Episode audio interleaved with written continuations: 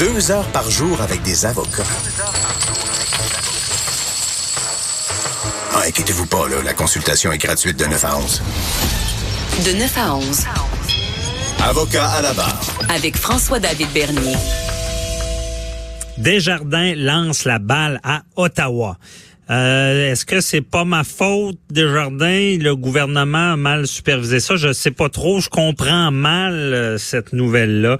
Bon, c'est le président de Desjardins, Guy Cormier, qui a appelé à Ottawa hier euh, pour répondre du vol de données de millions de membres qu'on connaît tous.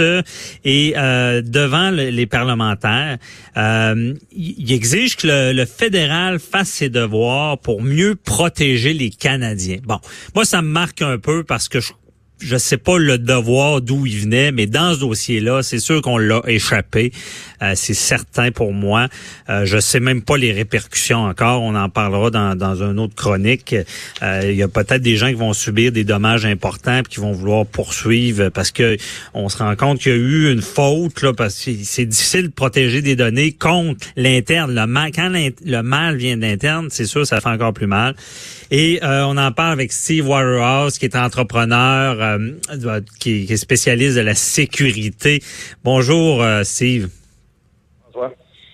Donc, merci d'être là. Qu'est-ce que vous pensez de justement de, du PDG de Desjardins qui, qui lance la balle à Ottawa? Ben, M. Cormier a pris euh, le taureau comme par les cornes, comme on dit, et oui, euh, il a fait son, son travail de président, protéger son entreprise, rassurer sa base de clients, et en même temps, a pu challenger le, les autorités fédérales parce qu'en quelque part, ça devient leur responsabilité justement au fédéral de faire euh, de l'anticipation de problématiques. Ça veut dire c'est pas à cause du fédéral que qu'est-ce qui est arrivé des jardins, mm -hmm. loin de là. Mais il reste que vu que le, tout ce qui est transactions financières au pays passe par Ottawa, ça veut dire il y a une règle, des réglementations sont faites comme ça. Ben okay. à ce moment-là, oui, il y a euh, une responsabilité fédérale pour être en mesure d'avoir euh, accentué plutôt les ressources et surtout l'accès à certaines informations critiques parce que Desjardins, il y a déjà accès à ça, c'est pas problème. Interbanques, ils se parlent tout ensemble lorsqu'il arrive un incident de cette nature-là, autrement dit de fuite d'informations, de hacking, euh, de vol, de quoi que ce soit. Et tous et chacun dans l'industrie financière peuvent protéger leurs avoirs et évidemment euh, rassurer la base de la clientèle.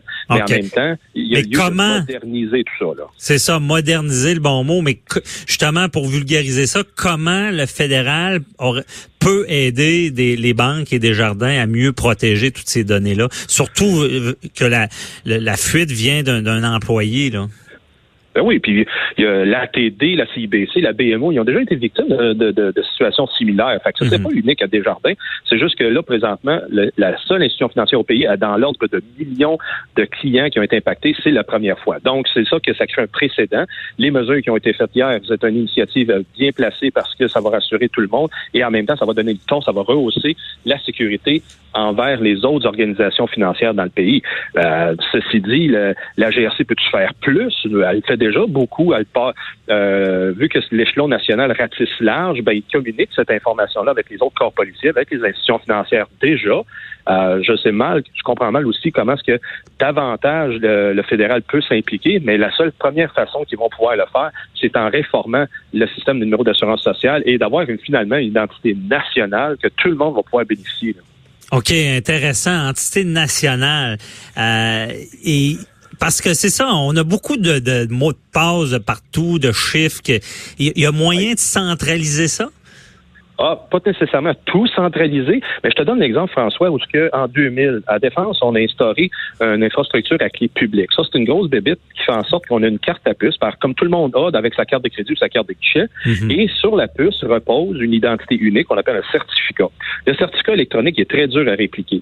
Et par l'utilisation de ce certificat-là sur la carte à puce, ça devient une identité numérique qu'on peut signer numériquement et légalement reconnue pour des documents officiels. Et en plus, on peut s'authentifier et c'est une façon que c'est fiable pour être en mesure de dire, ben, ça devient la personne. On sait que l'autre côté du clavier, mais c'est la bonne personne qui est là. Fait que quand que ça a été implanté à Défense, il y avait déjà un programme au fédéral de l'implanter au Canada au complet, mais deux ans après, ça a tombé en bas de la chaise parce que il y avait des coûts rattachés à ça qui étaient quand même très dispendieux. Et en plus, euh, un petit sondage a, a démontré qu'il y a une certaine acceptation acceptabilité sociale qui n'était pas là. Ah. 20 ans plus tard, là, il y a un momentum et je crois que ce serait le bon temps de reprendre ce- cette idéologie-là, d'avoir une, une identité nationale pour tous et chacun, finalement avoir une carte en bonne et due forme et légale pour s'identifier parce que l'utilisation de permis de conduire ou la carte d'assurance maladie, selon le commissaire d'accès à l'information, c'est illégal de s'en servir à autre fin, ce à quoi ces cartes-là Mhm. servent. Mais socialement, tout le monde s'en sert, on n'a rien d'autre. Sinon, C'est le ça. passeport, puis le passeport, il dit pas tout. Mhm. Mais en même temps, si on revient avec ce, le- de mettre en avant-plan, de mettre un- une carte d'identité nationale, ben là, ça serait un gros plus. On aurait l'identité électronique, un peu comme l'Inde a fait, puis que l'Estonie fait, a fait il y a déjà, déjà une douzaine d'années. Ah ouais, d'autres pays font ça, dont l'Inde, OK? Et c'est Oui, centré. oui, oui, parce que Hein? c'est, à un moment donné, il faut que ça rentre. Euh, euh, tu peux plus juste gérer des papiers comme dans le bon vieux temps, parce que la fraude est omniprésente avec ça. Fait Mhm. que euh, l'Estonie, c'était facile. Sont, tu sais, ils sont 1,4 million, et donc l'intégration assez bien fait. Ils ont eu des problèmes avec les Russes, OK, c'est une autre histoire. Ouais. Mais il reste que toujours bien, présentement, le citoyen s'identifie, il s'authentifie avec cette carte à puce-là dans toutes les sphères du gouvernement et, ben, même aller jusqu'à voter avec cette carte-là parce que c'est tellement fiable qu'ils ont dit, ben voici, notre votation se fait comme ça. Fait que ça serait peut-être un, euh, en même temps encore là intéressant à intégrer aussi avec un, un système de- électoral euh, éventuel. là. OK. Et donc, même intéressant, parce que là, on parle de 20 ans plus tard. Donc, on a beaucoup Oui. plus de moyens aujourd'hui qu'avant, là, de le Oui, faire. c'est plus com- c'est plus complexe aussi qu'avant, faut se dire ça. OK, ouais. euh, oui, oui, parce que là, tu as beaucoup plus de joueurs sur le, sur le terrain et les technologies, on, on a pu, on a une bonne idée aussi, les technologies, comment est-ce qu'ils ont évolué. Donc, le lecteur de carte à puce d'il y a 20 ans fonctionnerait très bien aussi aujourd'hui, si jamais ça avait été intégré. Excusez pour ça. Euh, fait que donc, euh, est-ce qu'on on, on lance le projet et on fait ça? Ben oui, mais cependant, ça va, on est déjà pas mal en retard. Ça va prendre un certain temps à considérer et à intégrer dans un avenir approché. Là. Mhm. Mais moi, j'aime l'idée parce que ça- quelqu'un qui passe son portefeuille, c'est compliqué. Je veux dire, on, puis on le dit souvent, on a des mots de passe partout, justement, passeport, permis, assurance maladie, euh, Yeah, bon, la exact. carte électorale, il y aurait moyen de tout avoir ça à la même place. Évidemment, bon, on dit-tu qu'on a les, on aurait nos œufs dans le même panier, ça serait-tu plus facile de nous frauder ou? Ben, on les a déjà dans le même portefeuille, tous ces œufs-là. Là. OK. Fait que, comme tu viens de décrire, il va dire, François, tu perds ton portefeuille, tu perds tout. Et là, Ouais. c'est la, la, la joie de tout appeler ces organismes-là que tu te souviens Et- qui sont dans le portefeuille, puis faire faire des changements, etc. C'est donc c'est un méchant tâche.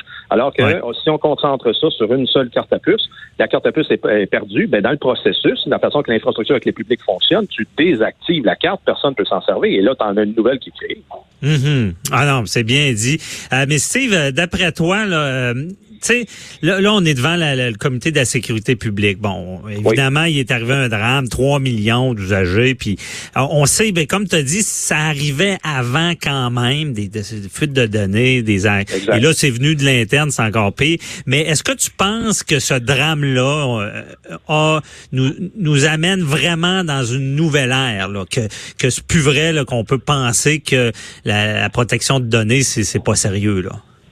Oui, c'est c'est le, le pour mon pour ma, de mon domaine, de ma profession, c'est le Mhm. coup de barre qui était nécessaire pour éveiller la conscience collective. Ah, OK. Parce que ça, ça fait des années que je j'en fais de la, la- la- la prévention de cette manière-là, vraiment de la sensibilisation. Mais tant que ça arrive pas, c'est comme un feu, ça. Tout le monde dit Mhm. ah oui un feu, on voit que c'est grave. Tant que tu te brûles pas là, tu sais pas c'est quoi la valeur de la flamme là, tu sais.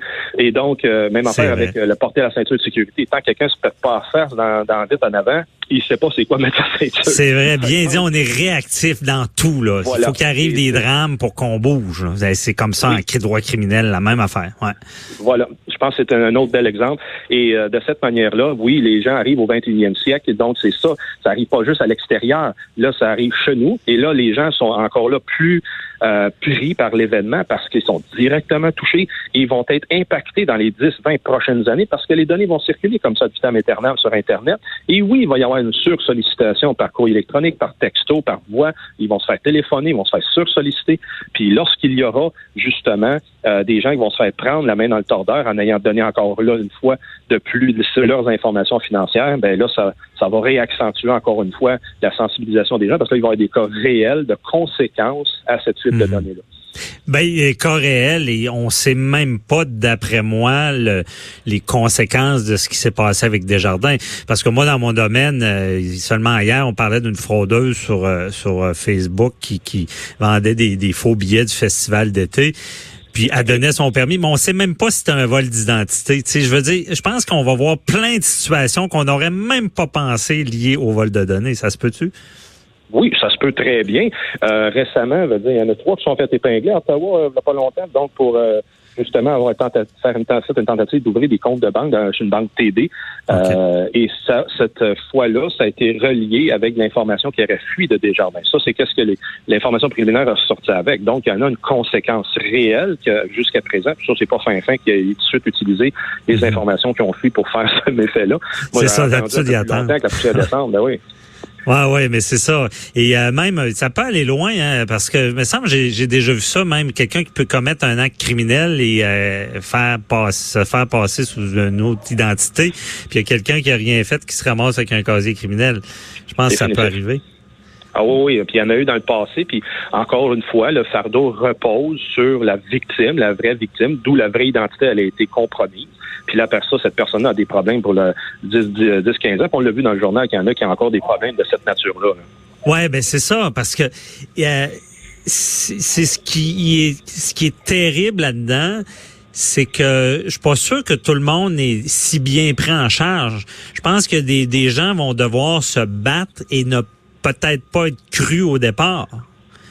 Oui, et mais ben, je crois que euh, ce que Desjardins ont voulu faire dans leurs annonces hier matin, c'est de rassurer la population qu'ils vont être des jardins présents pour aider les gens à vaincre un peu cette situation-là de, encore une fois, que le fardeau repose sur les victimes et donc ouais. leur donne une opportunité d'être euh, cru, euh, mettons, à 60% au lieu d'être juste 20% mettons.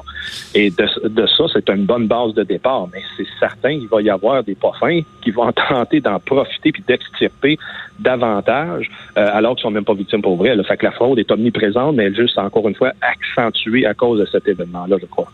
Ben oui, puis excuse, mais je pense que c'est des belles paroles parce que seulement on a vu seulement d'appeler chez Equifax pendant un bout, c'était laborieux. Euh, et là, ils sont sous le spotlight, là, excuse l'anglicisme, mais est-ce que quand ça va retomber un peu, la poussière, euh, il y a bien des, des usagers ou puis je parle des, des gens qui, qui, se font voler leur identité, qui vont être délaissés, puis ça va leur faire un dommage réel.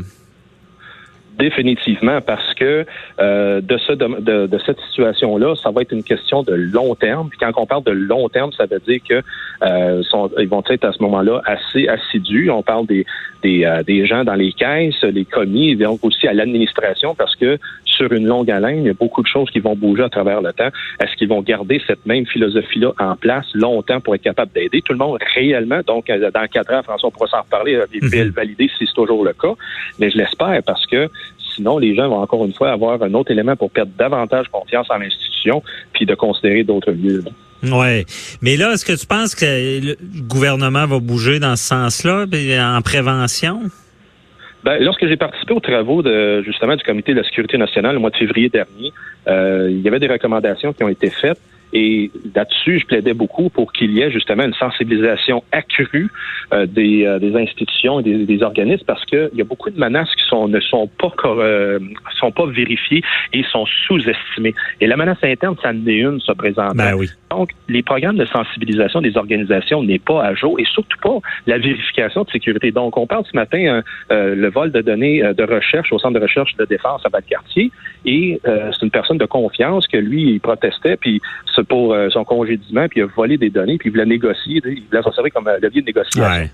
Non, c'est ça. Ça, mais ça prouve encore une fois la menace de l'interne. Tu sais pas d'où ça vient, tu sais pas comment ça va se manifester. Donc, est-ce que c'est une vérification systématique des antécédents?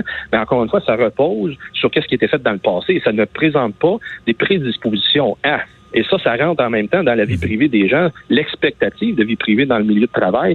Et c'est là que la, c'est un petit peu difficile de, de gager, excuse le terme, euh, mhm. jusqu'où qu'on peut aller en termes d'employeur versus l'employé qui va se sentir lésé et pieds constamment.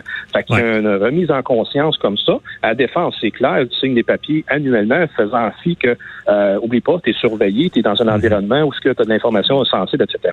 Et dans l'environnement de travail de autres, ben là, il faut faire juste encore une fois que ça change de paradigme pour amener ça dans le 21e siècle. Puis tout le monde ben soit conscient que la valeur des données a un impact. Mais bien dit, on sait même pas jusqu'à maintenant jusqu'où euh, la menace va arriver. Là, on a vu un autre cas. Il y aura peut-être d'autres façons aussi à suivre.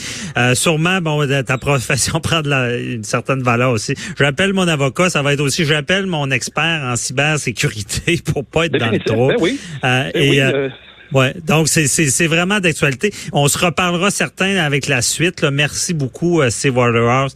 Donc on, on, on se reparlera pour la suite. Bonne journée. avec plaisir. Bonne Bye journée. bye. Restez là, on parle avec Alexandre Moranville des bizarreries du droit.